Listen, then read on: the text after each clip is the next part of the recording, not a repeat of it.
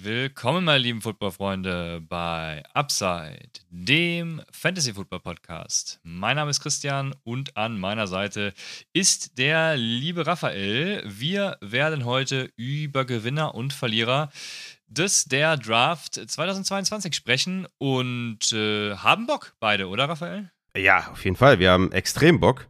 Vor allem, weißt du eigentlich, dass heute die 200. Folge Upside ist? Nein, jetzt weiß ich's. Congrats, Junge! Ja, äh, herzlichen Glückwunsch, Raphael. Glückwunsch auch an dich, mein Freund. Wer hätte das 200. gedacht, dass du das mit mir 200 Folgen aushältst, oder? Ja, gleichfalls. Das, äh, ja.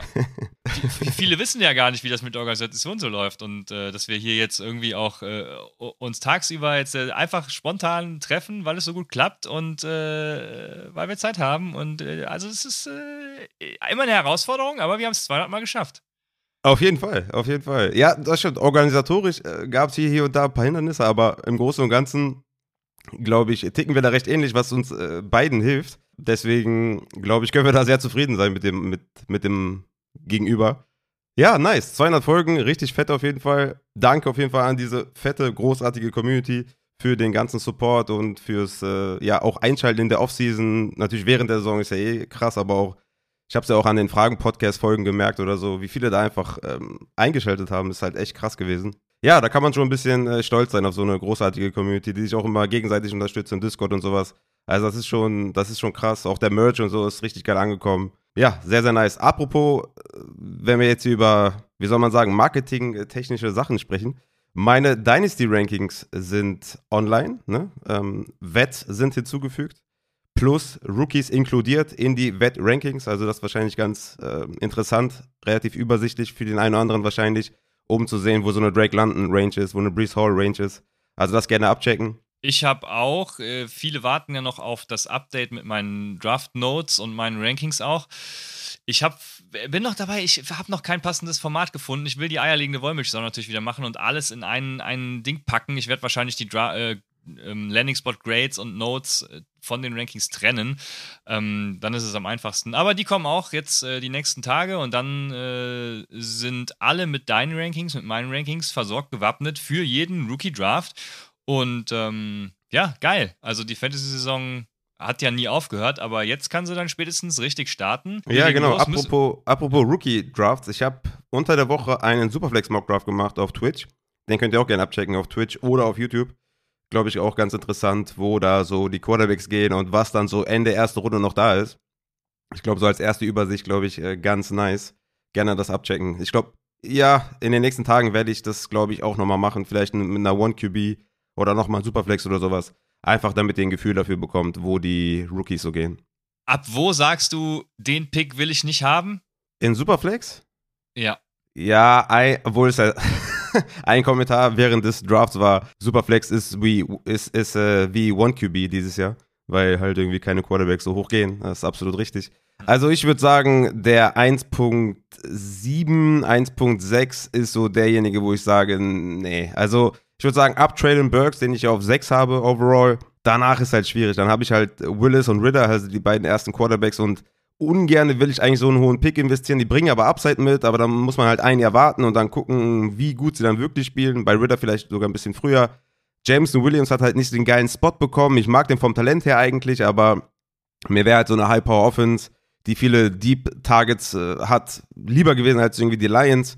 Ja, deswegen, also ich würde sagen, 1.7 ab da ist ein Tierbreak auf jeden Fall. Wenn man Jameson noch reinnehmen möchte, dann 1.8. Ja, das trifft sehr gut. Ich hatte ja schon meinen meines PPR Rookie Draft. Ich hatte Pick 1.10 und ähm, ich hatte gehofft, ist ja auch IDP, äh, ich hatte gehofft, mindestens mal ein Quarterback geht und dann greift vielleicht einer noch nach einem Defense-Spieler. Hutchinson ging zum Beispiel an den 1.10er, den ich dann weggetradet habe. Ähm, also leider ist es dann nicht dazu gekommen, wie ihr gerade gehört habt. Äh, es ging nämlich irgendwie, irgendwie alle wie erwartet. Ich hatte gehofft, dass ein Top 5 Wide Receiver noch zu mir fällt. Und ich habe dann Ja. gemerkt, eins, also wenn kein Quarterback geht, dann ist 1.10 so richtig kacke. Ja, 1.10 ist, ist hart. Ja. Ja, da, da ging noch Christian Watson vorher, worum ich ganz froh war. Und ähm, ja, aber keine Ahnung, ich hatte dann überlegt, Sky Moore zu nehmen, weil die Upside halt schon geil ist, hab dann 1.10 halt für Antonio Gibson weggetradet, weil ich keinen einzigen Running Back im Roster habe. Ähm, Aber das ist doch, Gibson noch ist zwei Jahre gelaufen. billig ist. Ja, deswegen, also. Also 1-10 gegen Antonio Gibson würde ich jederzeit machen. Ja, ich habe mir hinten raus leider nicht Brian Robinson ähm, äh, noch geschnappt, aber ja, gut, ich hätte auch nicht für Antonio Gibson getradet, wenn ich gedenken würde, er würde da reinknapsen. Ne? Deswegen, ähm, ja, alles richtig gemacht, Christian. Ja, keine Ahnung, aber das ist schon so, also nach diesen Top 5 Wide Receivern und den zwei Running Backs ist dann schon, schon so ein krasser ja. Tierbreak, also Drop-Off, ja. äh, das ist schon, schon echt fies. Und ja. Ich habe auch, hab auch schon gesehen, dass einige echt hart auch reachen für einen Rashad White zum Beispiel, womit ich auf jeden Fall nicht d'accord gehe, den, in, den Anfang okay. zweite Runde zu nehmen oder Ende erste oder sowas. Das ist immer noch ein Longshot. Wir mögen den alle, keine Frage. 2023 sollte Fournette immer noch bei den Buccaneers sein. 2024 dann eher nicht und dann 23 vielleicht so ein Kind of Committee vielleicht, ja. Also das ist wirklich ein Longshot und Tyler LG hat zwar die Opportunity wahrscheinlich bei den Falcons, aber auch der ist für mich kein Early Second. Da würde ich immer all time, every time würde ich da immer George Pickens nehmen oder oder Dodson oder sowas. Also das ist also die Running Backs nach Damian Pierce, den ich noch gut sehe Ende erste, ne? weil klar die Opportunity ist gut, ähm, aber danach würde ich für einen Running Back erstmal nicht reachen. Ja, sehe ich genauso. James Cook haben ja viele super hoch, das äh, bin, ja. bin, ich auch raus. Ich sehe gerade der zweite, oder die, die Quarterbacks, danach kam so ein richtiger Run, die gingen dann äh, Ende Runde 2, Anfang Runde 3 auch erst wieder und Kenny Pickett bei mir 2.4. Also das finde ich dann schon wieder, ist okay, ähm, weil vor allem meines PPA halt auch, ne, da ist ja äh, Rushing Upside auch nicht so wichtig. Ähm, in der anderen Conference, wir spielen ja zweimal 16, äh, da ging er sogar an 1.5. Also äh, ja, doch unterschiedlich gehandhabt das Ganze. Ja, spannend auf jeden Fall.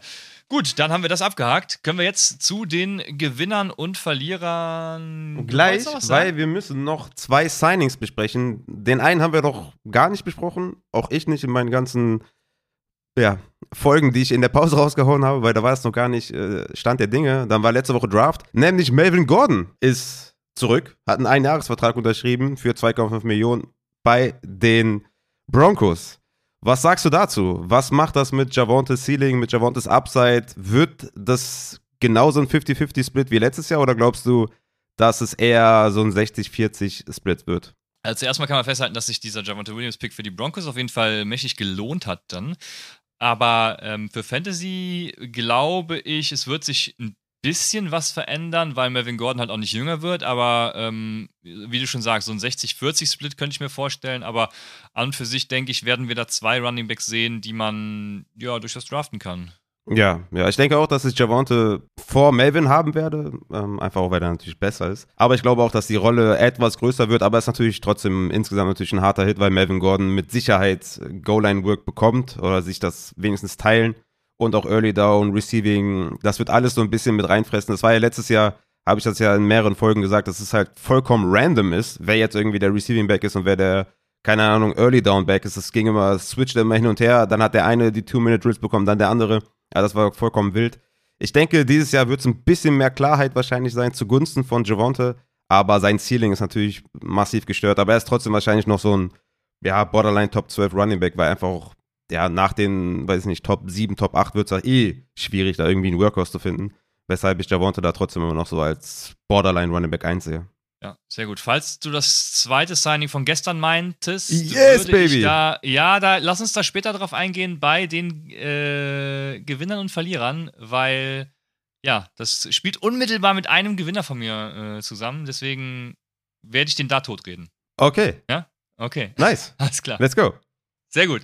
Dann äh, kommen wir zu den Gewinnern und Verlierern äh, der Draft, des Drafts. Und äh, mit was willst du starten, Raphael? Verlierern oder Gewinnern?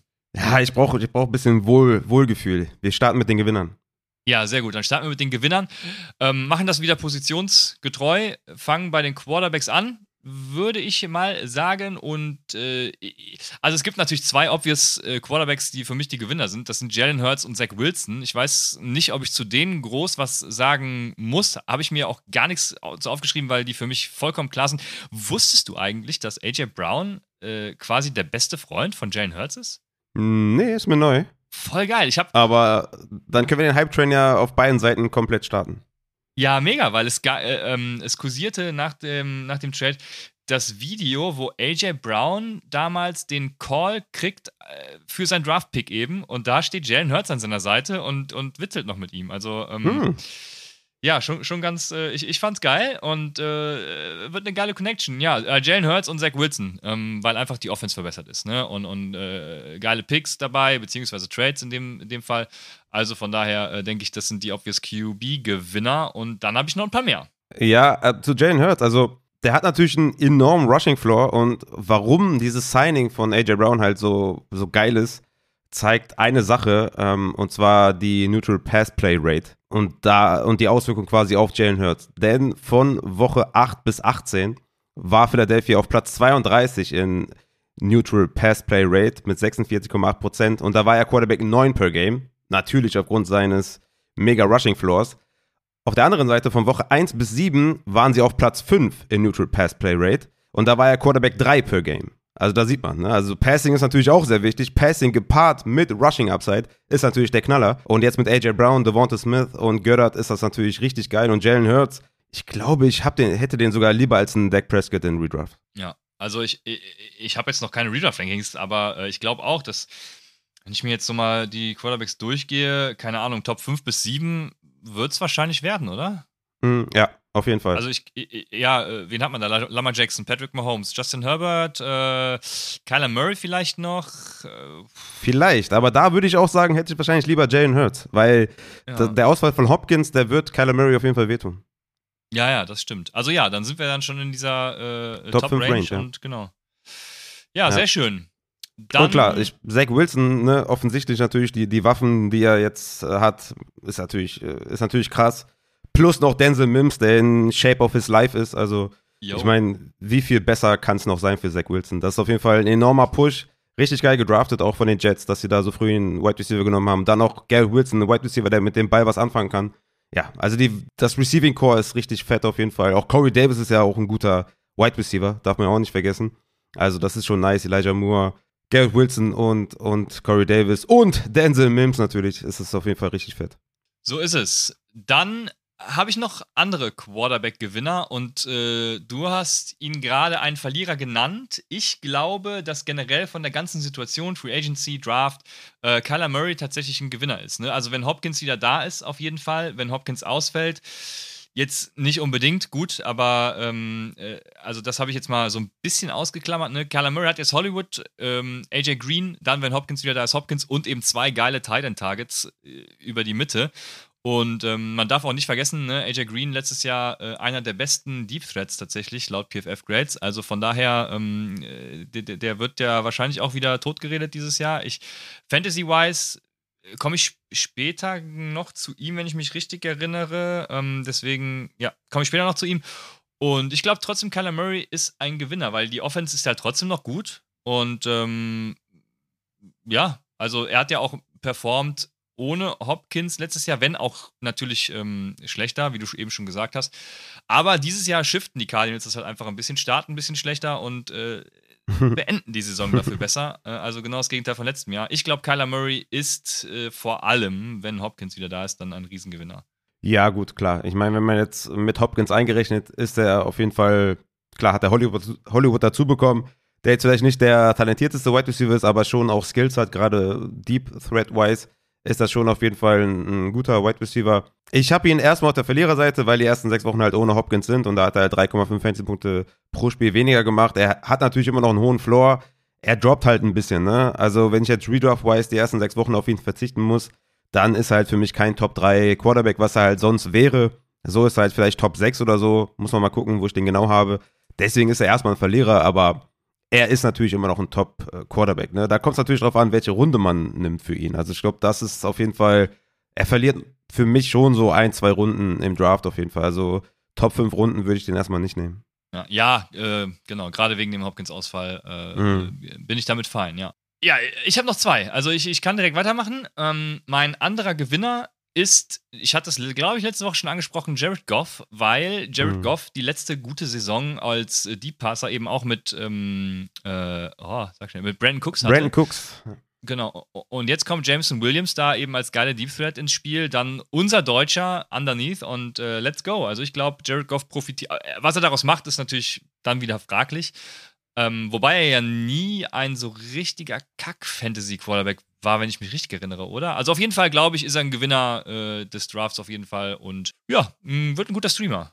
Ja, letztes Jahr war er, war er kacke, auf jeden Fall. Also, ja, definitiv. Also mit Sean McVay war er auf jeden Fall gut, kann man schon sagen, aber letztes Jahr war das nichts. Ähm, ja, Jameson Williams ist natürlich ein hervorragendes Asset für ihn. Ist halt da die Frage wirklich, wie fit ist Jameson Williams und kommt er von der POP am Anfang der Saison irgendwann runter, landet er drauf, kommt er gar nicht erst drauf? Das wird halt so die Frage sein. Aber ja, für ihn ist das natürlich gut. Dynasty-wise ist das natürlich jetzt ein guter Sell-Point für ihn wahrscheinlich, weil ich Zweifel habe, ob er über 2022 hinaus irgendwie Starter sein kann. Aber for now, wie man so schön sagt, ist es auf jeden Fall gut für ihn. Ich habe noch äh, Jameis Winston. Weil. Ja, natürlich.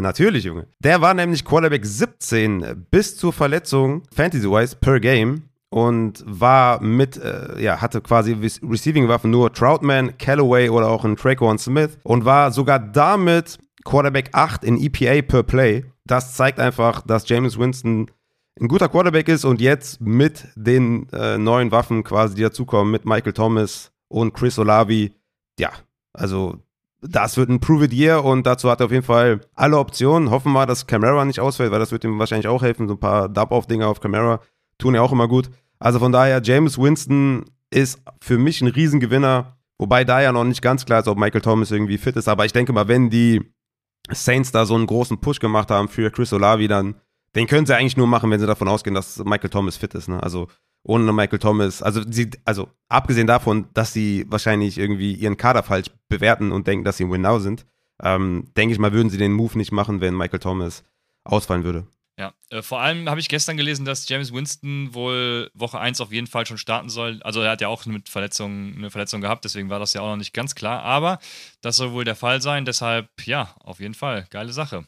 Ich habe jetzt nur noch einen Sleeper-Winner. Oh. Also wenn du noch einen offensichtlichen hast, dann hau raus. Nee, nee, sag mal. Dann äh, habe ich als Sleeper-Winner, äh, der irgendwie nirgendwo Erwähnung findet, wahrscheinlich weil er einfach äh, ja, disrespected ist, ist Davis Mills. Ja, klar. Also das, das erste, weshalb Davis Mills ein, Quarter, äh, ein Gewinner auf der Quarterback-Seite ist, ist, weil die Texans keinen Quarterback gedraftet haben. Und auch keinen verpflichtet haben. So. Ähm, das spricht schon mal viel äh, für ihn als Gewinner. Dann haben sie natürlich auch noch in die Offense investiert. Ne? Damon Pierce, äh, John Matchy, also äh, da denke ich, gute Waffen verpflichtet. Und Brandon und, Cooks gehalten. Ne? Und Brandon Cooks gehalten, genau. Und dementsprechend glaube ich, dass Davis Mills davon nur profitieren kann. Und Davis Mills war ja letztes Jahr auch gegen Ende der Saison ein hervorragender Quarterback. Also von daher, ich bin gespannt, was da diese Saison passiert und ob er Fantasy-Relevanz genießen wird. Ja, das ist einer der Personalien, die dich halt in Dynasty ganz da oben bringen können, weil du dann halt irgendwie einen Starting Quarterback hast, wenn er dieses Jahr gut performt. Aber der ist natürlich auch jemand, wenn du jetzt mit ihm als dritten Quarterback planst und er ist nächstes Jahr kein Quarterback mehr, hast du halt einen weniger und hast du noch zwei in Superflex. Das ist halt mega, mega schlecht. Von daher kann er es bringen. Ich glaube schon, ich habe so ein bisschen Angst, dass er halt richtig krass performen muss, ja, dass er so ein Top 10 Kaliber sein muss, dass die Houston Texans sagen, ja, wir, wir bleiben bei ihm, weil ich meine, die hätten ja auch easy einen Drittrunden-Pick oder Viertrunden-Pick für einen Quarterback ausgeben können, haben sie nicht gemacht, was schon zeigt, dass sie schon eher irgendwie, ja, ein bisschen committed sind, Wobei man auch sagen könnte, okay, die wollen einfach das Team aufbauen, die haben jetzt auf Quarterback eine Übergangslösung. Wird spannend. Also der könnte echt ein Gamechanger sein für alle Superflex Dynasty-Spieler, die Davis Mills da als, äh, keine Ahnung, vierten Quarterback haben oder fünften Quarterback haben, den die letztes Jahr irgendwie vom Waiver geholt haben. Ja, es liegt an ihm, ne? Wenn er performt, dann könnte er Starting QB sein. Wenn nicht, dann könnte er nächstes Jahr weg vom Fenster sein. Hervorragend beschrieben. Damit äh, können wir zu den Running Backs gehen. Und bei den Running Backs sprechen wir jetzt über das Signing von gestern, denn ich habe als ersten Gewinner Chase Edmonds. Hm. Chase Edmonds deshalb, weil im ersten Schritt die Miami Dolphins nur Saquon Dre White geholt haben. Mein äh, Next Year's Elijah Mitchell und James Robinson und Philip Lindsay. Also solange Chase Edmonds sich nicht dumm anstellt, ne, ist er da immer noch der Running Back 1. Er hat ja auch vor seiner Verletzung ähm, und auch in den Spielen, wo Connor gefehlt hat, gezeigt, dass er eben Leadback und dann eben, wo er Connor gefehlt hat, sogar Workhorse sein kann. Er ist Running Back 6 nach Rushing Yards over expected, ähm, bei über 100 Attempts. Ähm, mit 0,75 Rushing Yards over expected per attempt. Michel, Sony Michel, der gestern neu verpflichtet wurde von den Miami Dolphins, liegt da äh, auf einem weit abgeschlagenen Platz mit minus 0,34 Rushing Yards over expected per attempt. Äh, Miles Gaskin 0,4, äh, minus 0,4, sorry. Nur Raheem Mostert kann da eigentlich rankommen ähm, mit 0,44 äh, Rushing Yards over expected und ähm, ja, Chase Edmonds. Ja, bei Low Chase Edmonds auf jeden Fall. Ich habe auch schon viel gelesen auf Twitter, dass das ein harter Hit für alle ist. Sehe ich nicht so. Also klar, der neue Coach Mike McDaniel ne, kommt halt aus dem Shanahan Tree. Da weißt du halt nicht, wie die ihre Runningbacks einsetzen. Dem haben halt Edmonds, Mossad und Gaskin nicht gereicht. Dann holt er sich noch Sony Michel. Aber ich denke, Edmonds Rolle ist halt schon safe. Ne? Also für mich der große Verlierer Ray Mostert oder auch Miles Gaskin sowieso. Aber Edmonds bei Low, also was ich da teilweise gelesen habe, war ziemlich wild.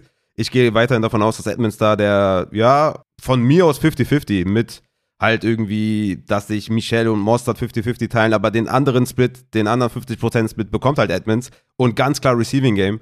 Von daher bei Low auf jeden Fall massig Upside und die, ja, wenn man jetzt so nach Touches gehen, geht, dann ist er für mich auch der Leadback und von daher Edmonds, äh, ich verstehe es nicht, was da auf Twitter abgeht. Für mich ein Gewinner auch. Ich habe ihn auch unter Gewinner gelistet trotz des Signings von Michel und finde, dass man ihn jetzt günstig kaufen kann für einen Mid-Second oder sowas. Habe ich, hab ich gesehen teilweise auf Twitter. Das ist, ist ein Stil auf jeden Fall. Weil er kann Running Back 1 Zahlen produzieren.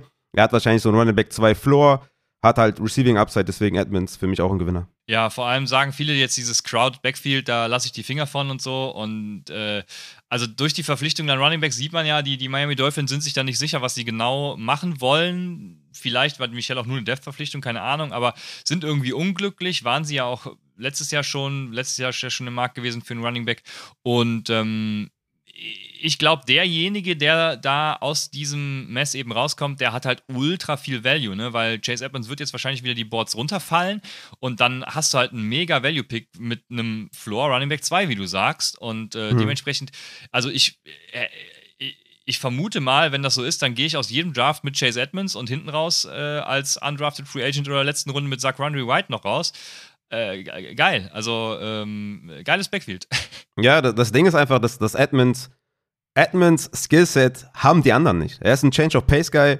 Das weder Michel, klar, Mostert ist natürlich, wenn er mal fit ist, ist er schon ja. auch, ein, auch ein richtig geiler Running Back. Aber er ist halt auch kein Receiver und Miles Gaskin, der ist halt weg vom Fenster. Und wie gesagt, das Receiving Skillset von Edmonds hat, hat niemand da und deswegen ist er halt unique in diesem Backfield. Und deswegen ist halt der Gewinner, ne? Wenn du halt irgendwie zwei, drei Powerbacks hast, die vor allem auf Early Down und was, was Edmonds auch kann, aber die sich vor allem auf Early Downs gegenseitig die Carries klauen, dann ist er halt der, der Gewinner von diesem, von diesem Signing. Auch selbst wenn Michel nur ein Depth-Verpflichtung ist, ja, selbst dann ne, ist er halt trotzdem immer noch der Running Back 1. Ja. Also er, er bleibt der Running Back 1 safe. Würden, würden sie jetzt irgendwie einen Receiving Back holen, dann könnte man sagen, okay, hm, mal schauen, was da so passiert. Mal gespannt, aber so ist das für mich relativ safe. So ist es. Ich dann habe ich mit. Ja, okay, ja ich lass mich. Ja, Junge! Jetzt wird ja, übermüßig hier in der 200. War, Folge. Es war hier eine kurze Pause, die äh, habe ich direkt genutzt. Aber äh, ja, ja, ich weiß auch, ich habe irgendwie ein Kloß im Hals. Die ganze Zeit äh, muss ich irgendwie, ja, ich krieg's nicht weg. Aber gut, es ist, weil früh am Morgen, 15 Uhr, ist keine Zeit für mich. Devin Singletary von den Bills ist ein unbeliebter Gewinner. Ich verstehe das auch, super unsexy. Aber der James Cook-Hype, den kann ich einfach komplett nicht mitgehen. Klar, hat Ende zweite Runde ist er zu den Bills gegangen, an äh, Position 22. Verstehe ich schon, aber ja, ich denke, seine 150 bis 160, 70 Carries bekommt er trotzdem. Er muss natürlich ein paar, paar Carries an, an Josh Allen abgeben, auch an der Goal-Line und so. Wir kennen das Problem mit dem Bills Backfield. Aber die Threat von James Cook liegt meiner Meinung nach im Receiving und da ist Devin Singletary eh nicht so der Gamechanger. Von daher, es hätte halt viel, viel schlimmer kommen können. Also, wenn du Pre-Draft oder Pre, ja, Pre-NFL-Draft Singletary gerankt hast, dann hast du ihn schon so ein bisschen mit der, mit der Vorsicht gerankt, dass sie wahrscheinlich einen picken werden, der ihm halt die Rolle komplett klaut, wie in Brees Hall oder sowas. So ist es halt in Anführungszeichen nur James Cook geworden und im Zweifel hast du Singletary halt upgraded, wie ich auch. Von daher, Singletary für mich ein Gewinner. James Cook wird komplett overhyped, meiner Meinung nach, weil irgendwie so getan wird, als wenn Devin Singletary weg vom Fenster ist. Aber ich glaube, die beiden ja, sind halt Komplementärbacks. Devin Singletary als, als Early Downback und James Cook als Receiving Back. Dadurch ergänzen sie sich, deswegen Singletary für mich ein Gewinner. Ja, auf jeden Fall wird James Cook äh, ja overhyped. Ich sehe natürlich seine Upside, das habe ich letzte Woche auch schon gesagt. Ne? Er ist auch ein guter mhm. Rusher, kann also beides, aber ich äh, glaube tatsächlich auch, also Devin Singletary ist halt proven gut, hat letztes Jahr gute Leistung gezeigt. Keine Ahnung, also ich sehe jetzt auch nichts, was ihn da groß äh, Angreifer macht. Also wenn ja, dann erstmal das Receiving Game und äh, dann wird man gucken, was Cook so macht. Also ich, ich sehe schon dieses Risiko natürlich bei Singletary, aber sage, äh, ich stimme dir zu und, und würde schon sagen, dass er da trotzdem noch ein Gewinner ist und, und Cook natürlich massiv äh, overhyped auch ist. Ja, das ist in der Tat so. Ich habe äh, noch mehrere Gewinner, aber mein nächster wäre Coral Patterson. Und jetzt kommen wir natürlich, jetzt, jetzt kämpfen wir natürlich, weil, ähm, also in meinen Augen stellt. Äh, äh, nee, nee, ich, ich gehe in keinen Kampf für Tyler Algier. okay. Ja, äh, in meinen Augen stellt Allgeier äh, keine Konkurrenz dar. Äh, Vielleicht holen sie ja noch einen Running Back von New England. Äh, die haben ja genug, habe ich gehört. Oder sie gehen halt mit Patterson ins Rennen, denke ich. Ne? Patterson ist ja auch Running Back 25 nach Rushing Yards over expected uh, per attempt. Um, Running Back 7 nach Offensive Grade nach PFF. Gut, da habe ich natürlich das Offensive Grade genommen, weil das Rushing Grade schlechter ist, äh, weil er gut im Receiving ist. Ne? Man muss, man, man muss wissen, man, wie man die Stats auswählt. Ja, man muss seine Meinung immer untermauern mit den Stats, die ja. einem passen. Ja. So ist es, genau. Also nach, äh, nach äh, Rushing Grades ist er nur 44, aber äh, Running Back 25 nach Rushing Yards over expected. Von daher äh, solider Running Back 2 plus 1.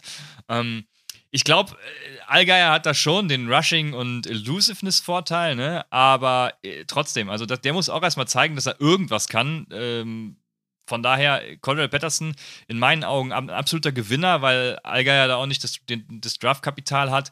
Und ich glaube, äh, Patterson hat letztes Jahr dann auch gezeigt, dass man ihm vertrauen kann und das läuft. Ja, das Ding ist, ich, ich verstehe schon den Case auf jeden Fall. Ich habe da nur eine andere Sichtweise, weil ich glaube, dass Corey Patterson mehr Receiver dieses Jahr ist als Running Back tatsächlich. Man hat es auch gesehen in den ersten vier Wochen, als man davon ausging, dass Mike Davis halt gut ist. Deswegen hat man ihn wahrscheinlich geholt. Da hat Mike Davis ja viel mehr Carries gesehen als Corey Patterson. Da hat Patterson 7 Carries, 7 Carries, 7 Carries, 6 Carries und ab dann 14, 10, 11, 16, 13, 16. Also da hat halt Mike Davis den Rang abgelaufen. Aber ich glaube, sie hatten es nicht eingeplant, ihn so als, ja, als, als Leading Rushing Guy zu haben. Deswegen glaube ich, diese 153 Rushing Attempts, da kommt der, kommt der nicht mehr dran. Ich glaube, die werden das verteilen. Also vor allem diese Early Down Rushings werden sie verteilen auf Damien Williams und Tyler Algier. Und da hat Tyler Algier halt, ja, ich würde sagen, weil sie ihn halt gedraftet haben, wahrscheinlich so einen kleinen Vorteil gegenüber Damien Williams, der halt nur kleines Geld bekommt. Und ähm, ich finde Tyler Algier ja halt schon auch nice und er hat auch Receiving Skills auf jeden Fall. Damien Williams ist ja auch kein schlechter. Ich will den gar, den gar nicht kleinreden. Ich sage halt nur, in Rookie Drafts ist das schon nice, da irgendwie mit Second oder was oder Late Second dafür für Tyler Algier was zu machen. Finde ich schon ganz cool. Ja, aus etwas anderen Gründen sehe ich auch Corey Patterson als Gewinner, weil ich glaube einfach, dass er mehr als Receiver eingesetzt wird und trotzdem vielleicht auf Third Down immer noch eingesetzt wird. Das heißt, wahrscheinlich, also sehr wahrscheinlich, dass er immer noch der, der Third Down Guy ist. Aber zusätzlich dann vielleicht noch mehr Outside. Also das, das, das sehe ich schon. Ja. Ich denke halt trotzdem, dass die Rushing äh, Carries weniger werden, dafür aber die, die Targets vielleicht ein bisschen mehr. Also wenn die Atlanta Falcons tatsächlich so clever waren oder sind und äh, ihnen egal war, welchen Running Back sie nehmen, und sie den als Running Back einsetzen, dann verstehe ich die Welt ja nicht mehr. Also dann, äh, dann ist die NFL ja nicht mehr dumm. Das, äh, naja, das sehe ich noch nicht. Deswegen, also ich bleibe bei meinem Cordell Patterson Gewinner-Take. Ja, für mich ist auch Gewinner, nur aus anderen Gründen. Ja, ja, ja, klar, klar, klar. Mein nächster Gewinner ist James Conner. Ich glaube, das ist relativ offensichtlich. Äh, ja, ich weiß nicht, 300 Touches incoming, wahrscheinlich noch mehr. Ich weiß nicht. Also dass sie da kein Receiving Back geholt haben, sondern halt Keontae Ingram mit dem Abgang von Edmonds. Also da war er auch nicht zu stoppen können. Ne? Da war er zweimal Running Back 1 overall, einmal Running Back 4, einmal Running Back 7 overall, also in der Woche. Also James Conner, das wird massig äh, Touches regnen und der hat damit ja auch viel angestellt. Goal-Line war sowieso sein Ding, da hat er richtig krass performt. Ja, von daher James Conner, easy Top 10 in Redraft für mich easy. Also muss ich halt gucken, wo ich den genau habe. Jetzt irgendwie in der 6 bis 10 Range. Ich glaube vorher nicht. Aber da so in der Range, also James Conner für mich ein massiver Gewinner, weil sie halt kein Receiving Back geholt haben. Könnte natürlich sein, dass das irgendein anderer Running Back erfüllt, aber ich denke erstmal, dass James Conner da ein Workhorse ist. Ja. Ähm, wir müssen natürlich die Frage, irgendwer wird sich stellen, ich, ich habe es ja nicht so mit Namen, ne? deswegen war ich auch bei äh, Raheem, Ja, genau, ich war bei Raheem Mostert eben auch so am struggeln, weil ich jetzt nicht wusste, scheiße, war es Mostert oder was Breeder? Ähm, irgendeiner aus dem 49ers Backfield. Äh, genauso geht es mir mit unseren, mit unseren Usern. Irgendwer fragt doch immer, ob Ino-Season ist. Ähm, mit M, glaube ich, jemand. Also sorry, falls ich deinen Namen gerade nicht äh, weiß oder beziehungsweise, dass ich deinen Namen gerade nicht weiß. Der gute Müb, Junge. Äh, ja, genau, der wird fragen, ob Ino-Season ist. Und ich sag nein. Aber äh, er, irgendwer wird da auf jeden Fall noch ein bisschen was an Arbeit sehen. Also James Conner kann ja auch nicht 100% sehen. Das wird dann halt entweder Ingram oder Ino sein. Aber ja, James Conner für mich auch ein ganz klarer Gewinner. Ne? Wir haben nur Backups gedraftet und äh, er ist Workhorse und mehr gibt es nicht zu sagen. Ja. Manchmal ist es so einfach. Genau. Ja, ja. Dann ähm, habe ich noch einen und äh, diese Gewinner werden oft im Doppelpack genannt. Ich äh, erwähne nur einen und das ist ganz klar Ronald Jones. Ronald Jones ist für mich äh, Running Back 1 in Kansas, äh, bei den Kansas City Chiefs. Nee, nicht in Kansas, weil Kansas City liegt ja nicht in Kansas, aber ihr wisst, was ich meine. Also, ähm, Ronald Jones ist äh, mein Running Back 1 bei den Chiefs und ein klarer Gewinner. Ronald Jones ist Running Back 18 nach Rushing Yards Over Expected in 2021 äh, mit äh, plus 0,13. Übrigens auch weit vor Fournette, der Running Back, Running Back 35 ist mit minus 0,24 Rushing Yards over expected. Und CEH, Running Back 45 mit minus 0,59 Rushing Yards over expected.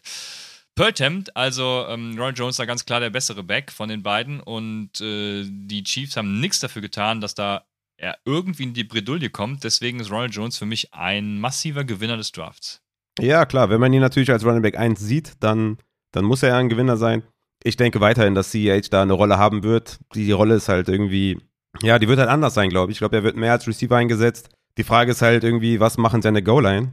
Das wird halt sehr interessant werden, was sie da tun werden. Ja, an sich natürlich haben sie nicht viel gemacht auf der Running Back-Position. Sie haben nur, ja, Pacheco geholt oder wie auch immer man den ausspricht. Das ist halt irgendwie, ja, das ist, das sieht gut aus erstmal, ne? Wenn man da irgendwie ähm, Ronald Jones als Running Back 1 sieht, dann hat sich die Lage auf jeden Fall nicht verschlechtert. Ich denke trotzdem weiterhin, dass das immer noch okay ist, auch für kleine Celler, dass er vielleicht mehr Receiving Game eingesetzt wird, weil als Only Rusher bei den Chiefs hat man halt nicht das Upside. Ich hätte lieber in einem Backfield bei den Chiefs lieber den Receiver als den Runner, aber das wird dann natürlich abzuwarten sein, wer dann wirklich der Receiver ist. Ich glaube, es wird halt CH werden, aber ja, wenn man Ron Jones als Running Back 1 hat, ist das auf jeden Fall fair. Ich habe sonst keine Running Backs mehr. Ich habe noch ein paar. Ich habe noch ein paar. Äh, dann ratter ich die kurz durch. Ich habe äh, J.K. Dobbins. Ich glaube, ein massiver ja. Gewinner. Da war ja vor dem Draft noch jemand, wo ich gesagt habe, ey, unterschätzen wir den so ein bisschen als irgendwie Top 12 Running Back. Und jetzt ist er Top 12 Running Back. Also Gus Edwards müssen wir gucken, wie er, wie er irgendwie nach der Verletzung aussieht. Justice Hill spielt keine Rolle. Tyler Beatty ist wahrscheinlich die, die größte Konkurrenz dann noch irgendwie im Receiving, was die Ravens ja eh nicht viel machen auf Running Backs. All J.K. Dobbins, äh, ja, also 15 Touches pro Spiel, easy. Ich würde sagen, sogar noch ein bisschen mehr. Wahrscheinlich keine Konkurrenz an der Goal-Line, außer Lamar natürlich. Aber diese Offense ist, ist sehr gut, ist High Power. Von daher J.K. Dobbins für mich ein massiver Gewinner dieses Drafts, weil sie einfach da außer Tyler Beatty in der sechsten Runde nichts getan haben. Dann noch ein Gewinner für mich, äh, Tra äh, Travis Etienne, genau, Travis ist der Vorname. Travis Etienne, weil auch da, ne, nur Connor Snoop in der fünften Runde gedraftet wurde. Da natürlich abzuwarten, was machen sie mit James Robinson. Aber Travis Etienne ist ein geiler, geiler Running Back. Vergesst das auf jeden Fall nicht. Geiler Receiver auch, der auch im Slot eingesetzt werden kann. Deswegen Etienne für mich jemand, den man ganz schnell vergisst, auch in Dynasty. Für mich ein unbedingt dabei Low-Spieler. Und ich habe dann natürlich noch Elijah Mitchell, weil da auch ja dieser Davis Price Pick in der dritten Runde massiv überschätzt wird, weil Drittrunden-Picks in der Regel ja eher Depth-Spieler sind als alles andere. Und Elijah Mitchell ist weiterhin für mich da der klare Running Back 1 bei den 49ers. Und ich habe noch einen, ich habe ja Angst, den auszusprechen, weil irgendwie wir momentan bei uns in den letzten Folgen und auch in dieser Folge, Christian, sehr viel Harmonie. Sehr ungewöhnlich für Upside auf jeden Fall. Aber jetzt kommt's, Cam Akers, für mich ein Gewinner, weil quasi nur Kyron Williams geholt wurde. Und der ist halt auch ein Receiving Back in erster Linie. Und deswegen glaube ich, dass Cam Akers da, also ich, ich, halte auch nicht mehr viel von ihm. Ne? Ich bin ja auch da weggegangen, dass, dass er irgendwie ein Running Back 1 ist. Aber seine Lage, seine Situation hat sich zumindest mal nicht verschlechtert mit dem Pick von Kyron Williams. Bleibt natürlich abzuwarten, wie sie da Daryl Henderson und Cam Akers auf Early Down einsetzen. Aber ich denke, der Kyron Williams Pick ist eher schlecht für Daryl Henderson als für Cam Akers.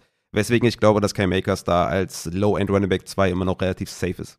Low-End Running Back 2, ja. Jetzt kommen wir ja mal in eine Range, wo ich sagen würde, okay, das, das passt ja. Also, äh, das, ist, das ist ja okay für mich. Da gehe ich mit. Ich, ich, wollte noch auf Travis Etienne eingehen, weil Travis Etienne verstehe ich auch nicht. Der ist äh, nach ECR ähm, Running Back 18, 19, 17, 18 irgendwie ADP ECR-wise. Und das kann ich halt auch überhaupt nicht nachvollziehen. Also für mich ist der auch viel weiter oben tatsächlich, weil er einfach ein richtig guter Running Back ist. Ich hätte, also Travis Etienne hätte ich wahrscheinlich dieses Jahr als Running Back 1 gehabt. Ich hatte ihn ja letztes Jahr auch als Running Back 1. Ich hätte wahrscheinlich Brees Hall auf jeden Fall vor Najee Harris gehabt. Äh, Kenneth Walker weiß ich gerade gar nicht. Wahrscheinlich auch vor Najee Harris.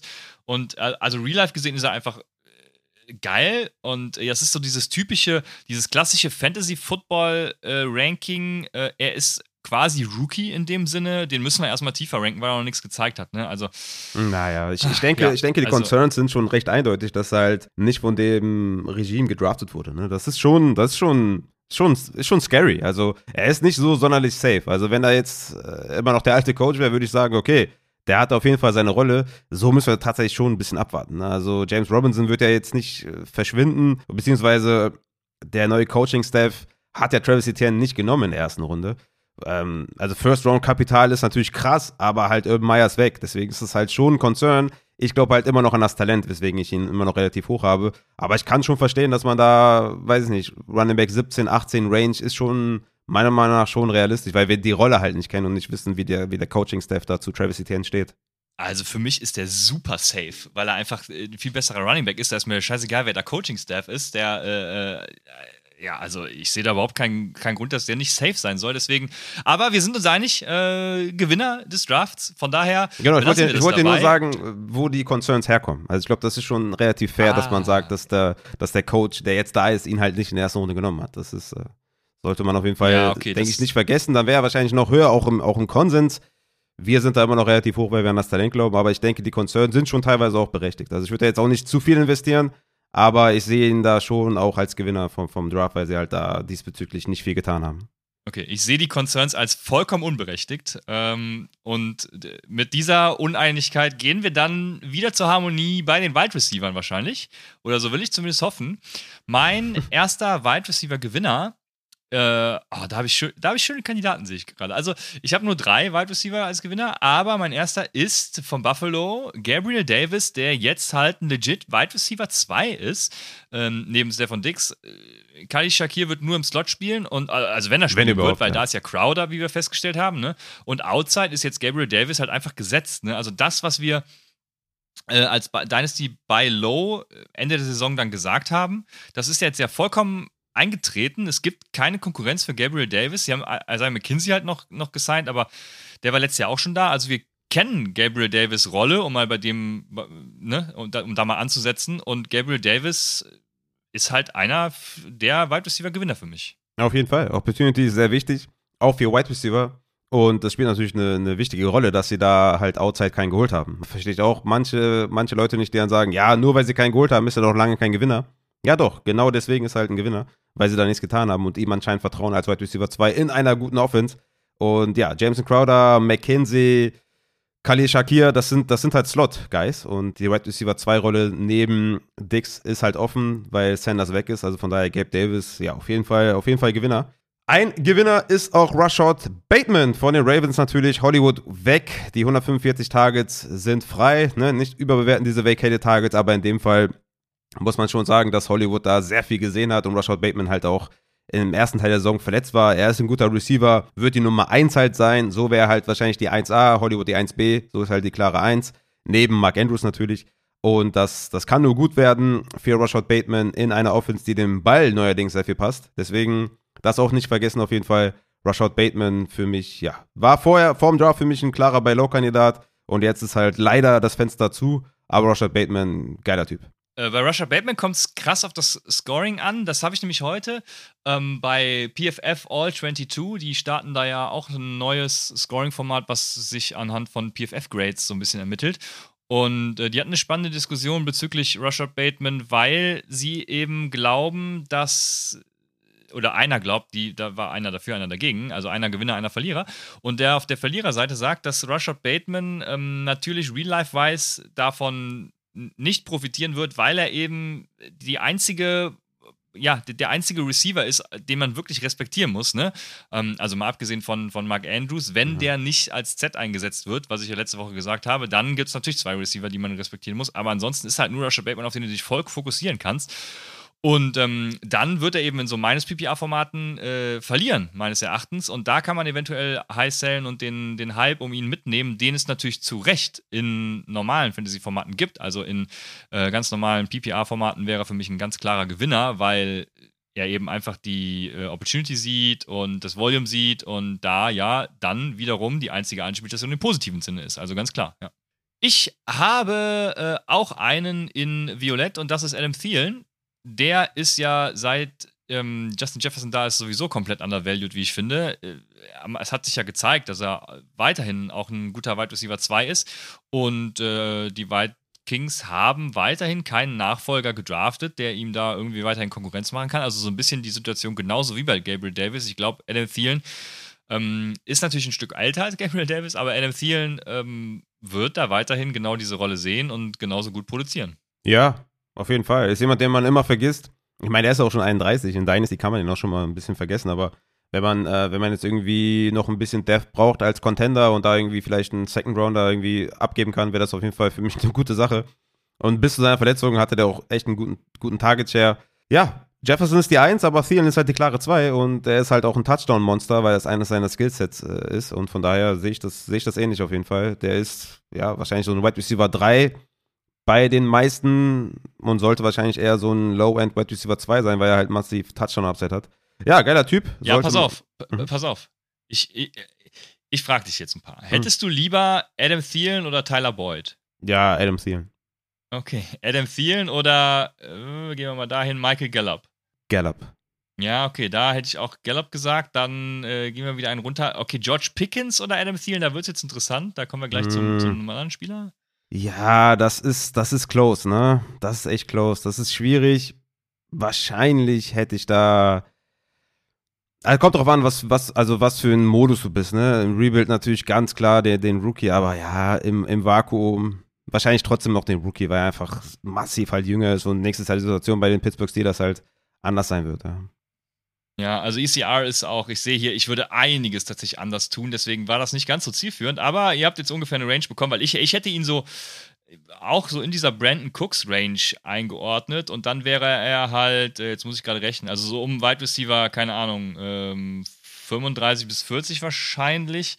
Ähm, und ich denke, dann passt es ganz gut. Ich glaube, er wird sogar noch ein bisschen höher finishen jetzt für Win Now äh, Leute. Ne? Also ich glaube, er ist weiterhin so Wide Receiver 2, vielleicht 3, äh, je nachdem, wie, wie, schlecht es läuft, aber ähm, also easy. Ja, aber Cooks ist, halt, er, Cooks ist halt nochmal drei Jahre jünger, ne? Das ist schon noch, das ist schon noch viel. Ne? Genau, ne? für, für Dynasty auf jeden Fall, ähm, ja, verstehe ich. Aber dafür hat Thielen halt die bessere Offense. Ähm, Glaube ich zumindest. ja, also, also in Dynasty, wie gesagt, der ist halt schon 31, also fast sogar, also ich glaube, wenn die Saison anfängt, ist er schon 32.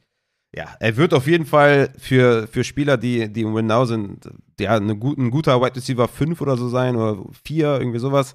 Aber ich kann schon jeden auch verstehen, der da vielleicht einen, einen Shot auf den Rookie nimmt für, für einen George Pickens oder so. Das, das, das sehe ich schon. Ey, ich bin, ich bin 33, ich bin jetzt in der Blüte meines Lebens. Ich habe ja wieder angefangen mit Sport und mich hat es geärgert, dass ich so langsam bin und so. Ne? Ich habe wieder ein bisschen was dafür getan, dass ich ein bisschen schneller werde, ein bisschen Beweglichkeit in die Hüfte kriege und so. Ne? So langsam läuft's. Also ich werde immer wieder äh, immer, immer schneller, besser und beweglicher. Ähm, äh, ja, ich sag's dir. da beginnt das Leben erst. Also Adam Thielen, der kommt nochmal. Ja, okay. Dein Wort, ne? Du weißt. So, Daniel Mooney, natürlich offensichtlicher Gewinner, 140 Tage letztes Jahr, White Receiver 11 damit. Und ja, das Receiving Core besteht aus äh, Byron Pringle, Economist, Sand Brown, Isaiah Coulter, den du natürlich wieder magst, David Moore, Willis Jones, den sie in der dritten Runde genommen haben, Des Newsom noch von letztem Jahr. Also, ja, das ist äh, ganz klarer White Receiver 1. War ja letztes Jahr quasi auch schon mit Allen Robinson, aber die Targets werden auf jeden Fall gleichbleibend sein, wenn nicht sogar noch steigen. Von daher Daniel Mooney auf jeden Fall klarer Gewinner. Ja, auch wieder genau der ähnliche Case wie, wie Russia Bateman. Es gibt keinen anderen, in meines PPA wahrscheinlich eher schlecht, aber Ja, er wird die Targets sehen. Er mal gucken, was er damit macht und, und, und wie er da in Coverage äh, gerät. Aber in normalen Fantasy-Formaten natürlich ein klarer Gewinner, weil es einfach keinen anderen gibt. Ich bin echt gespannt, wie Justin Fields sich da. Also, wenn er diese Saison eine geile Saison liefert, dann, äh, hm. dann weiß ich nicht, was uns erwarten soll, wenn Chicago tatsächlich mal ein, äh, ein kompetitives Team hat. Big if. Wir werden sehen. Wie bitte? Big if. Ja, das ist ein, ein Riesen-If, ja. Jetzt, äh, Raphael, Pass auf, ich habe einen für dich. Ich habe einen Sleeper-Winner noch. Mm. Sle Sleeper-Winner deshalb, weil ich komplett gegen den Konsens gehe. Und das ist Deontay Johnson. Deontay Johnson ist für mich ein mega Gewinner des Drafts aus zwei, also einem Grund, der aber, äh, also zwei Gründe könnten es sein. So, weil er eine, be weil er eine bessere Offense mit einem besseren Quarterback demnächst kommt. Entweder das, ne? Also entweder wird er getradet, weil jetzt Pickens da ist, oder er ist halt trotzdem Wide Receiver 1 bei den Steelers, weil äh, das wird er sein. Warum sollten die Steelers ihn irgendwie, äh, also was sollten die Steelers, warum sollten die Steelers was anderes machen als letztes Jahr in Bezug mit ihm? Ne? Mhm. Es hat alles hervorragend funktioniert. Äh, Deontay Johnson, ähm, geil. Ich sehe überhaupt keinen Grund oder überhaupt keine Gefahr, die da von Pickens für Deontay Johnson ausgeht. Wir kennen seine Snap-Shares, wir kennen äh, seine Opportunity, alles Mögliche. Wenn es einer war, der dann irgendwie, den sie rausgenommen haben, dann war es eben Chase Claypool. Und Deontay Johnson ist halt ein Gewinner, auch weil Juju nicht mehr da ist. Äh, also äh, theoretisch müsste er noch mehr Targets sehen. Was ich sagen will, Deontay Johnson bleibt entweder Wide Receiver 1 bei den Steelers oder, was ich tatsächlich ja glaube, er wird getradet und ähm, dann kommt es natürlich wieder auf den Landing-Spot ja. an, aber ja. ähm, dann ist er da halt trotzdem Wide Receiver 1. Meinst du? Das ist halt die Frage so ein bisschen. Ne? Also, was glaubst du, für was für Destinationen könnten so im Raum stehen? Hast du da auf Anhieb vielleicht eine Idee? Also, mir, Boah, mir fällt jetzt also, gar kein Team ein, was so ein, also natürlich Green Bay offensichtlich, ne? Aber mir fällt gar kein Team ein, außer Green Bay und Chiefs, die ja irgendwie so einen outside-dominanten Receiver-Spot frei haben. Ja, ja, also genau, du brauchst natürlich äh, den Spot und, und das, ähm, das Cap Space. Wenn er jetzt zum Beispiel zu Chicago geht, ne, mhm. dann ist er trotzdem Gewinner, weil dann ist er halt Wide Receiver 1 bei Justin Fields. Das äh, Why not, ne, ist für mich immer noch besser als bei Mitchell Trubisky. Mhm. Von daher mhm. trotzdem Gewinner. Mhm. Wenn er zu den Packers geht, sowieso. Also, Boah, das ist ne? crazy. Ja. Sowieso. Wenn er, wenn er zu den Patriots geht, zum Beispiel, die, ah doch, die haben Devonta Parker und äh, Jacoby Myers. Und also die Thornton haben natürlich. Ne? so richtigen Need, ne? Und Thornton jetzt, genau. Also, ähm, de dementsprechend haben die jetzt keinen besonderen. Was, was machst du, wenn der, wenn der nach Cleveland geht? Mit der Mary Cooper zum Beispiel. Geile Kombi oder sagst du Downgrade? Ist doch geil. Wen, ähm, äh, wen haben die Cleveland Browns noch? Die haben doch David Bell gedraftet, oder? Ja, David Bell und DPJ, also Donovan People Jones. Ja. Das wäre natürlich, wäre natürlich dann schlecht für David Bell, den ich ja auch sehr mag, aber ähm, ja, trotzdem, also ist doch geil. Also, ey, eine Wide Receiver kommen mit äh, Amari Cooper und Deontay Johnson und Deshaun Watson. Äh, äh, ich hasse ihn, aber Deshaun Watson als Quarterback ähm, hm. ist doch geil für Deontay Johnson als Fantasy-Spieler. Ja, es ist halt wirklich so die Frage, ist er vom Talentlevel oder ist, wie sieht die NFL ihn? Sieht die NFL ihn wie in Devonta Smith oder wie in Jane Waddle, dass man sagt, wir brauchen noch einen Dominanten daneben oder ist er halt der Dominante, ist er halt irgendwie ein Hopkins oder ein Keen Allen oder sowas, wo man halt weiß, die sind die Eins, egal wo die sind, weißt du? Das ist halt so ein bisschen die Frage, mhm. wie die NFL den sieht. Also, was, was glaubst du, wer hat Dynasty-wise, ähm, also Fantasy Football Dynasty-wise, wer hat den höheren Trade Value? Deontay Johnson oder Terry McLaurin? Weil McLaurin ist ja auch in einer ja, bescheidenen Situation mit dem Quarterback-Play. Ne? Ich glaube, das kann man ganz gut vergleichen mit Pittsburgh. Beides ähnliche schlechte Umstände, würde ich sagen. Wen, wen siehst du da höher? Was glaubst du, wo bekommt man mehr? Für Terry McLaurin oder für Deontay? Beide sind ungefähr gleich. Also Deontay ist 25,8, Terry McLaurin 26,6. Ich glaube Deontay. Also Deontay Johnson hat ja auch schon gezeigt, dass er der Wide Receiver 1 sein kann, den viele brauchen. Und äh, das hat Terry McLaurin eben noch nicht gemacht. Ne? Äh, Terry McLaurin hatte jetzt auch nicht die besten Umstände, muss man dazu sagen. Ja, ja. Aber Beide. ich glaube, er ist ein besserer Wide Receiver als Terry McLaurin. Echt? Ja, das ist, das ist eng. Ich habe ich hab Deontay auf 13, McLaurin auf 14. Habe aber so ein bisschen das Gefühl, dass McLaurin talentwise höher gesehen wird von vielen. Ich glaube, opportunity-wise ja. wird es, glaube ich, immer Deontay sein, weil er, glaube ich, ein bisschen versierter ist, weil er mehr, also mehrere Positionen spielen kann. Und Terry McLaurin ist natürlich auch ein unfassbares Talent, aber ich glaube, Deontay ist vielseitiger. Deswegen hätte ich da Deontay hätte ich, glaube ich, lieber als, als Terry McLaurin. Ja, interessant. Ja, finde ich, äh, find ich alles Sind sehr wir uns schon wieder einig, ist doch, ja, ist doch toll. Ach, herrlich. Einen, wo ich äh, die ganze Offseason ja, gesagt habe, sell high, sell high, sell high, wo ich jetzt sage, muss ich ein bisschen zurückrudern, ist Amon Russell Brown. Weil das James Williams Signing ist, ist richtig geil für ihn. Ähm, der wird das Field stretchen. Äh, DJ Chark, der gekommen ist, tut ihm auch nicht weh. Also underneath ist einfach Amon Ra da im Slot gesetzt und wird die Snaps sehen, wird die, wird die Targets sehen ist geil für ihn gelaufen. Richtig geil gelaufen. Also da muss ich zurückrudern und, und jetzt eher sagen bei Low, weil ich nicht genau weiß, ne, was für Auswirkungen das hatte, als ich gesagt habe, Salai. Äh, deswegen kann man vielleicht äh, den wieder günstig holen. Also Amon Ra muss ich zurückrudern, für mich ein großer Gewinner, weil er seine Rolle inne hat und dieses Field-Stretching-Element wird er natürlich extrem gut tun. Ja, auf jeden Fall. Ah, ich glaube trotzdem, ähm, dass ihr zu dem Zeitpunkt hättet verkaufen sollen. Also Was man da bekommen hat, wahrscheinlich war immer noch richtig gut, ja. Hm.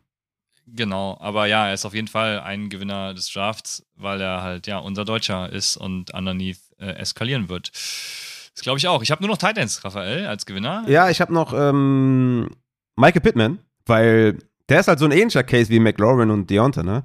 Ist er, ist er halt so eine dominante, eine dominante Eins, ähm, da hatte ich halt auch Angst, ne? Wenn die halt einen holen outside, mhm. dann, ja, ist halt, ne? Also ich frage mich halt, wie NFL-Teams diese Spieler sehen, die jetzt halt nicht diese Elite Wide Receiver sind. Ne? Wahrscheinlich gibt es halt nur ein paar Elite Tight Ends, äh, Elite Wide Receiver und da müssen wir uns zurechtfinden und dass immer diese, die danach kommen, immer halt, ne, dass da immer eine Gefahr besteht, dass da halt ein Receiver dazukommt. Aber bei Pittman ist halt nur Alec Pierce geworden und von daher, ja, das ist klare Eins und Dynasty-wise ein Riesenstep in meinen Rankings auf jeden Fall nach vorne gemacht. Ich hatte den jetzt nicht super low, aber ich habe den jetzt auf Wide Receiver 20, weil einfach die Opportunity mega ist und Matt Ryan noch zwei Jahre da sein wird wahrscheinlich und das wird richtig knallen auf jeden Fall.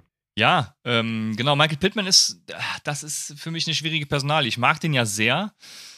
Und äh, der steht für mich genauso äh, ja an diesem Scheideweg, ne? Wide Receiver 1 oder 2, was wird jetzt aus ihm? Keine Ahnung. Ähm, ich hatte ja auch die Umfrage bei, bei Twitter gemacht, da waren so ein paar Receiver drin, weil irgendwer wollte mir weismachen, ähm, Chris Olave sei kein Elvin Kamara wert oder umgekehrt. Also auf jeden Fall wollte ich Kamara abgeben, um Chris Olavi zu kriegen, so ungefähr.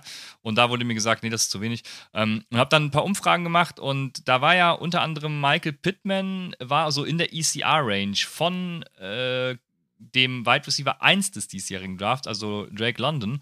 Und da war so der einzige Spieler, wo ich gedacht habe, hm, wen hast du jetzt lieber? Und da war ich mir nicht sicher. Soll, ist es jetzt Michael Pittman oder Drake London? Ich würde, glaube ich, in sieben von zehn Fällen, habe ich auch geschrieben, trotzdem noch Michael Pittman nehmen als, äh, als den diesjährigen Wide Receiver 1 der Rookies, weil ich auch einfach an Michael Pittmans Talent glaube. Und äh, du hast schon gesagt, Matt Ryan als Quarterback, also da ist einiges angerichtet tatsächlich. Ja, ähm, lange Rede ohne Sinn. ich glaube, Michael Pittman, ja, Gewinner und äh, kann durchaus, ja, was werden, äh, ist es sein Third Year jetzt? Ja, ne? Mhm. Third Year Breakout. Let's go. Ja.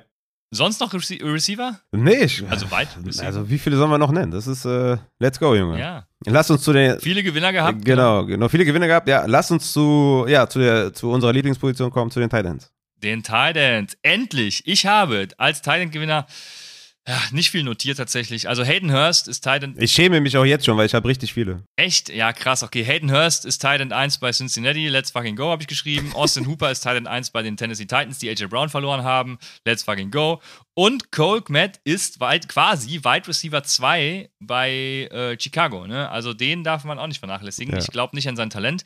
Ich glaube, er wird ein guter Streamer. Ich glaube nicht, dass er äh, ein, ja, Titan 1 wird er wahrscheinlich sein, aber ihr wisst, was ich meine. Also. Ja ja. Er wird wahrscheinlich auch wieder vor der Saison viel höher verkauft, als er tatsächlich ist. Ähm, und als Sleeper-Winner natürlich Mark Andrews, weil er äh, der Z-Receiver sein wird dieses Jahr. Ja, wir haben hier viele Tight Ends, die halt so, oder ich habe ich hab hier viele, aber die genannten von dir, außer Mark Andrews, sind auch in der Range. Also, es sind Tight Ends, die halt so in dieser Tight End 12 Range sind, was Achtung, nicht unbedingt krass ist. Ne? Also, das wird ja auch immer schnell verwechselt. Eine Tight End 1, so, wow. Nein, du musst schon so ein Top 5, Top 6 Tight End sein am Ende der Saison, damit sich das auch richtig gelohnt hat, damit du auch halt diesen Vorteil hattest gegenüber anderen. Aber trotzdem habe ich da ein paar gefunden, die halt diesen Step jetzt machen Richtung Top 12. Allen voran natürlich David Njoku. Also der wahrscheinlich mit dem, mit dem größten Step nach vorne, der halt wirklich auch das Skillset hat, um halt Top 5, Top 6 zu sein am Ende der Saison. Mit Sean Watson, der nur noch dann äh, Harrison Bryant neben sich hat. Die haben ja Austin Hooper verloren. Also jo Njoku da mit dem Tight End 1 Spot bei den Browns neben Amari Cooper richtig fett, kann richtig krass werden. Gerade auf der Titan-Position kann das richtig eskalieren. Da bin ich mal gespannt, wie die ADP dann so wird, wenn wir Draft-Season haben. Ich denke, Single Digit, meinst du fair für Njoku oder meinst du schon eher zehnte Runde oder ist neunte, neunte immer noch fair? Fragst Schwer du jetzt, jetzt, was. Keine Ahnung. Also, ähm, ja, ich, ich, nee, ich würde so früh kein Titan generell ziehen. Also außer einen halt der Top 3, 4, wie viel auch immer es dann gibt. Äh, es gibt ja Andrews, Pitts, Kelsey, Waller. Kittel, ja, Waller und Hawkinson vielleicht noch, aber ich glaube, mit den vier vorher genannten hört es dann schon auf. Also ja, wenn ich keinen davon kriege, dann nehme ich halt ganz spät irgendwen. Dann nehme ich sogar noch einen Charlie Co äh, Koller. Koller, Koller. Jan Koller. Jan Koller, ja.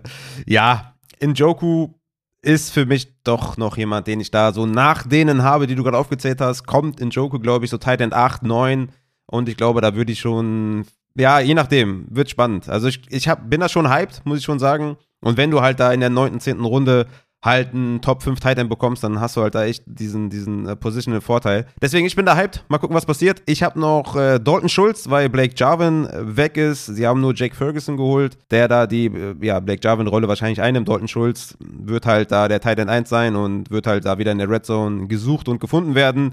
Irv Smith natürlich ein Gewinner, wobei man da letztes Jahr auch auf den Breakout gewartet hat, der nicht gekommen ist, weil halt ja die Tight End Targets nicht so unbedingt da sind bei den Vikings, aber er ist halt immerhin Tight End 1 den habe ich aber schon noch ein Stück äh, hinter einem Njoku oder einem Schulz. Dann habe ich noch, ja, Hayden Hurst hast du genannt, äh, wenn ich richtig zugehört habe. Dann Austin Hooper, weil sie nur Okonkwo genommen haben, die Titans. Deswegen ist er auch da klarer Titan 1. Ähm, und die haben natürlich AJ Brown verloren, was ja während des Drafts ja auch passiert ist. Jared Everett finde ich auch spannend, weil sie nur Donald Parham haben. Und ähm, Jared Cook, der letztes Jahr Titan 1 war, hatte 83 Tage, ist Titan 15. Ähm, also von daher, da kann man auch schon sehen. Ne? Also Titan 15, 14 Range für Jared Everett auch realistisch. Und dass er dann vielleicht, weiß ich nicht, mit ein bisschen Touchdown-Glück Titan 10 werden kann.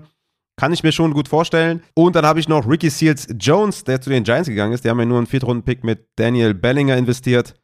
Ja, ob das jetzt so ultra sexy ist, da würde ich schon eher so, ja, in diese Irv Smith-Kategorie gehen mit Ricky Seals Jones, aber sollte man zumindest mal gehört haben, würde ich sagen. Aber ja, dann haben wir, glaube ich, alle genannt, ähm, die so relevant sind. Auf jeden Fall, das denke ich auch. Dann kommen jetzt die armen Verlierer Oh. des Drafts und ja, wir hatten ja eben schon ein paar genannt, also auf Quarter. Ich, hab, ich war tatsächlich bei den Verlierern nicht mehr so kreativ. Äh, Es tat mir auch sehr leid für die Leute, ne? Justin Fields, Ja. also da, da ach, was soll ich dazu sagen, ja? Also Justin Fields hat, hat halt einfach gar nichts an die Hand gekriegt. Nee. Ähm, also gar keine Unterstützung, keine Ahnung. Ich, ich weiß nicht, welche Taktik die Bears da verfolgen, aber Justin Fields ist eine richtig arme Sau und muss jetzt eben zusehen, dass er irgendwie die Bälle zu Donald Mooney oder Colt Matt kriegt. Ja. Oder eben Isaiah Coulter, ja, den ich letztes Jahr vor der ähm, Saison ganz geil fand, der seinen Shot auch bekommen hat und es dann kolossal verkackt hat.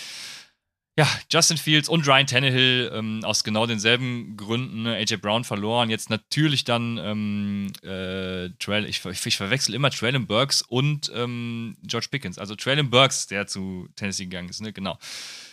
Um, ja, nicht viel Unterstützung ebenfalls, ne, Ryan Tannehill ähm, hat dazu dann eben auch noch jetzt Malik Willis vor die Nase gesetzt, also nicht vor die Nase, sondern hinter seine Nase, also ähm, wird ihm jetzt dieses Jahr nicht gefährlich, aber ja, äh, vielleicht gibt ihm das ja diesen äh, Jordan Love, Aaron Rodgers, Rodgerson Ansporn, äh, um MVP zu werden, aber ich glaube tatsächlich nicht dran, ich glaube beide haben massiv verloren jetzt in dieser Offseason, was Fantasy Value angeht. Ja, safe. Also vor allem auch Ryan Tannehill, der war ja vor zwei Jahren noch so ein Top 15 Quarterback in Dynasty.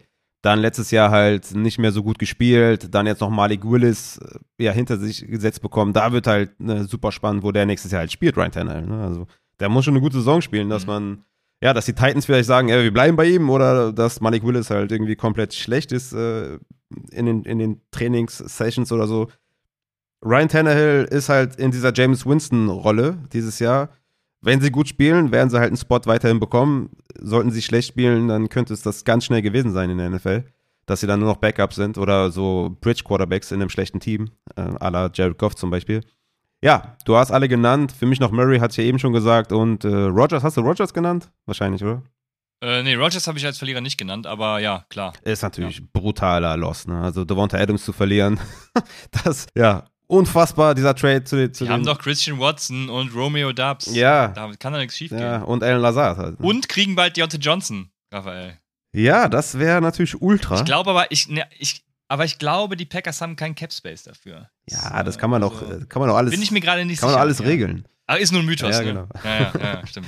ja, also Devonta Adams zu verlieren ist natürlich brutal und äh, deswegen natürlich krasser Verlierer, weil die hatten natürlich nie einen Wide Receiver 2, aber sie hatten halt diesen Wide Receiver 1 und der ist halt jetzt weg. Und sie haben halt nicht mal dafür diesen Wide Receiver 2, weißt du? Also einer von diesen Wide Receiver 2 Ja. kein Spieler muss jetzt halt die 1 sein. Also, ne, das ist halt, das ist halt übel. Ja, deswegen Rogers für mich klarer Verlierer und alle anderen hast du schon genannt, deswegen lass uns zu den Running Backs kommen. Ja, ich, also hier habe ich, ich habe lange überlegt, wen kann man hier nennen. Ich habe eigentlich nur Rashad Penny, weil der ist ganz klar obvious, ne, Rashad Penny und Chris Carson natürlich auch, also muss man beide nennen, wobei ich Chris Carson schon wieder, der ist für mich schon ad acta gelegt irgendwie, also Rashad Penny ist ein Verlierer. Und äh, ja, das New England Backfield, alle, die da drin stehen natürlich. Also ich hoffe, einer wird noch irgendwie getradet woanders hin.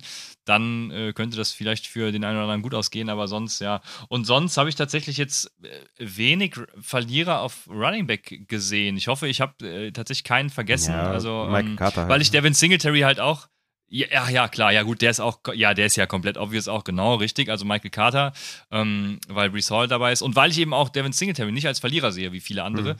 deswegen, ähm, ja, deswegen ist mir tatsächlich keiner eingefallen. Ja, ich würde halt immer noch Antonio Gibson nennen, auch wenn ich da nicht bei dem Konsens Ja, okay, bin. ähm, Ist er immer noch ein Verlierer, nicht so krass, ähm, aber klar, ich meine, Brian Robinson zu holen, war jetzt nicht unbedingt cool für ihn. J.D. McKissick zurückzuholen, war auch nicht cool für ihn, was so die Workhorse-Rolle zumindest angeht.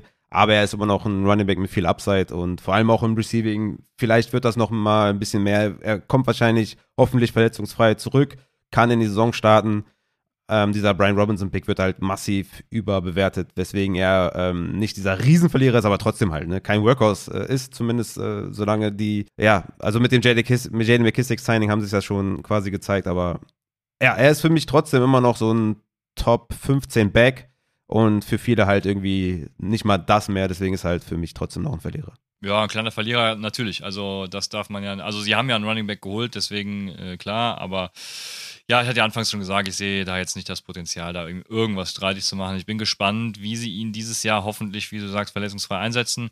Ja, spannend auf jeden Fall. Ja, ich, ich denke, das war es auch bei den Running Backs, also sonst, ja, hier und da so kleine Verlierer gibt es immer, aber äh, ich denke mal, das, das sollte es gewesen sein. Ja, ja, genau.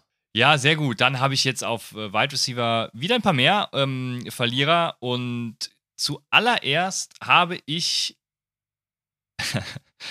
Weil du hast eben so gelacht, aber, aber ja, Tyquan Thornton ist da. Deswegen, Jacoby Myers, Devonte Parker sind für mich Verlierer, weil die äh, Patriots haben, also haben krass für einen Wide Receiver gereached. Sie haben natürlich auch schon gezeigt, dass Wide Receiver ihnen kackegal sind, in Form von Kiel Harry, ne? Also egal, wie hoch das Draftkapital ist, wenn der Wide Receiver nicht performt oder ihrer Meinung nach nicht performt, dann spielt er halt nicht. Deswegen kann das gut gehen für Jacoby Myers und Devonte Parker, aber es ist ähnlich wie bei Gibson, ne? Also man, man, man, man muss sie schon so als kleine Verlierer nennen, weil es eben da jetzt Konkurrenz durch Thornton gibt, der, der athletischste Wide Receiver des Drafts. Und äh, einer davon wird mindestens mal davon, ähm, äh, also irgendwie wird Thornton ja auf dem Feld stehen. So, und einer davon muss dann eben runter. Also ich glaube, der wird das Feld nicht sehen. Also ich finde ihn halt übertrieben schlecht. Er ist halt ein super schlechter Roadrunner, hat halt Speed, das war's. Vielleicht für Aguilar schlecht, aber ich glaube für Myers und für, für Parker eher nicht tatsächlich. Also Parker ist halt dieser Possession-Guy. Myers halt mehr im Slot eingesetzt worden. Ich glaube, für die beiden ist es, glaube ich, gar nicht so schlimm. Also ich sehe Thornton halt super schlecht, deswegen, ja, wenn man den vielleicht, Ja, okay. wenn man das Kapital einberechnet, okay, aber ich glaube, der wird es einfach nicht bringen. Deswegen, ja, ist das so meine, meine Vorausschauung, sage ich mal, dass das einfach nichts wird. Ja, ist fair. Ich habe ja natürlich Devonta Smith und AJ Brown beide. Äh, vor allem aber Devonta Smith natürlich, dem das Signing von AJ Brown massiv natürlich weht oder der Trade besser gesagt. Natürlich harter, ein harter Hit für Devonta Smith. Für AJ Brown hatten wir in der letzten Folge ja schon gesagt, so hart nicht, aber trotzdem natürlich, äh, was so Target hier angeht, musste sich halt trotzdem was teilen mit Devonta Smith. Da musste er sich vorher halt gar nichts teilen, weil Julio Jones auch nie da war.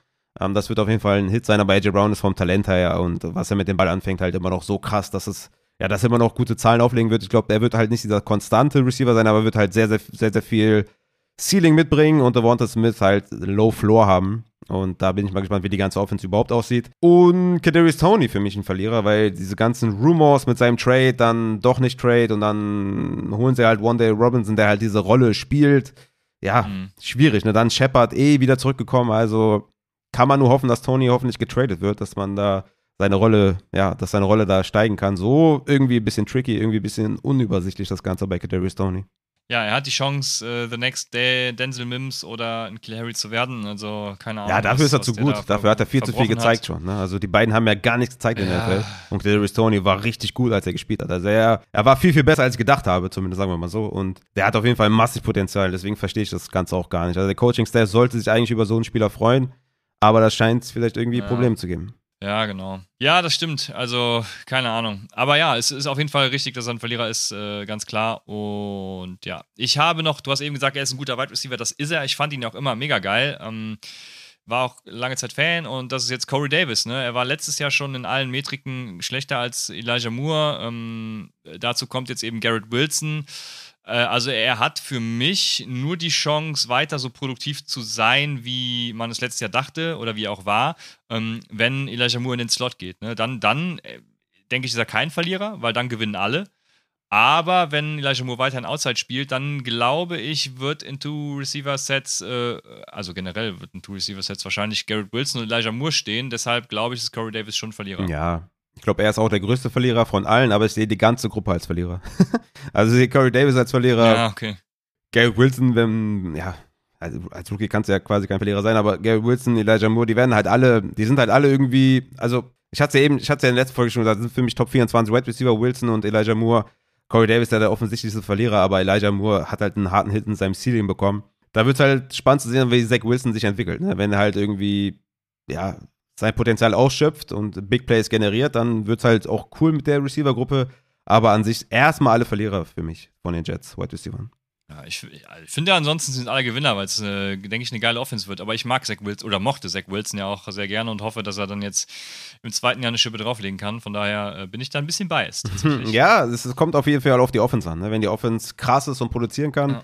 dann müssen wir das nochmal neu evaluieren. So würde ich halt sagen, das Ceiling von allen ist halt limitiert. Jetzt, ah, guck, ich, hab, ich wusste doch, zu AJ Green habe ich irgendwo was geschrieben und AJ Green ist natürlich, äh, habe hab ich nicht eben noch gesagt, äh, ist eigentlich ganz geil für ihn, aber ja, ist ein, ein krasser Verlierer natürlich, weil ähm, er war letztes Jahr nach Expected Fantasy Points Wide Receiver 3, also, also Wide Receiver 3 im Sinne von, ähm, er war immer in der Range äh, zwischen 24 und 36, ne? Ähm, also das Wide Receiver 3. Mit Hopkins out, ne? Hatte da Upside für mehr. Jetzt, jetzt hat er Hollywood natürlich an seiner Seite, der so äh, die Andrew Hopkins erstmal ersetzt. Und wenn die Andrew Hopkins wiederkommt, ist AJ Green halt, ja, der kommt vielleicht mal für ein, zwei Snaps rein, das war es dann aber auch. Also äh, der, ja, der hat einen krassen Mega-Hit erlitten. War natürlich letztes Jahr auch nicht relevant, weil, wie gesagt, weit ist über drei mit Hopkins out. Ne? Das war mal hier und da ein Flexer ähm, in guten Wochen und äh, das war es dann auch. Aber wie gesagt, Top 5 Deep Receiving Grades nach PFF, also ist immer noch eine gute Deep Threat. Keine Ahnung, was daraus wird. Äh, vielleicht produziert er ja die ersten Wochen und dann haben wir ihn als Wire-Target. Mhm. Aber ich sehe ihn äh, im Großen und Ganzen erstmal als großen Verlierer. Ja, ich denke schon, dass er in den ersten sechs Wochen hier und da Flexer-Zahlen auflegen kann. Das denke ich schon. Ich denke, das ist auch jemand, den ich mit dem letzten Pick, wenn er noch da sein sollte, irgendwie nehmen könnte, je nachdem, wie die große Liga ist. Sehe ich schon, sehe ich schon kommen. Aber ja, insgesamt bin ich auf jeden Fall bei der. Jo, ja gut, dann habe ich noch einen Sleeper-Loser, das ist Rashad Bateman, habe ich eben schon gesagt, in meines PPA-Formaten äh, und genauso wie Daniel Mooney in meines PPA-Formaten. Das sind so zwei Sachen, über die ich erst nachgedacht habe, als tatsächlich All 22 äh, es angesprochen hat. Deswegen auch Credits da an die. Ähm, äh, auf jeden Fall macht das super Sinn. Und ja, das wären meine Wide Receiver-Verlierer. Äh, ich ho hoffe natürlich, du hast jetzt wieder die Namen, die großen Namen. nee, tatsächlich habe ich gar nicht so viele gefunden. Also Braxton Barriers müssen wir jetzt nicht nennen, zum Beispiel. Ja. oder, oder sowas, ja. ja. Deswegen, stimmt, ja, ähm, ja, sind wir da, glaube ich, auch äh, soweit durch, ja. Ja, alles klar. Dann kommen wir natürlich noch zu guter Letzt zu den Tight End-Verlierern.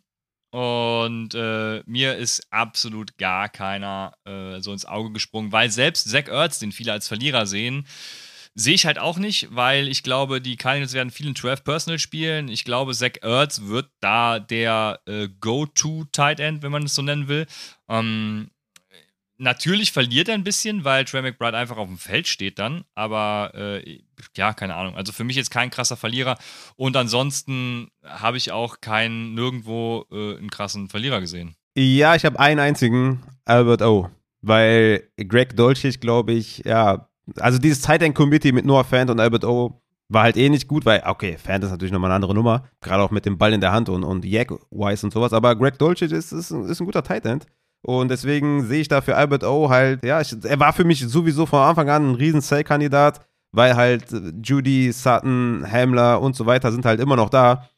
Und ich sehe nicht, dass der ein Top 10 Tight End ist. Und vor allem mit dem, mit dem Pick jetzt hier in der dritten Runde mit Dolchich sehe ich das einfach nicht kommen. Und deswegen ist er für mich einfach ein großer Verlierer. Ähnlich wie jetzt vielleicht ein Zach Ertz, der halt auch ein, ähm, sage ich jetzt mal, ein Tight End daneben bekommen hat. Aber die, die, die Cardinals könnten da, glaube ich, auch vermehrt dann in 12 Personal spielen und sowas.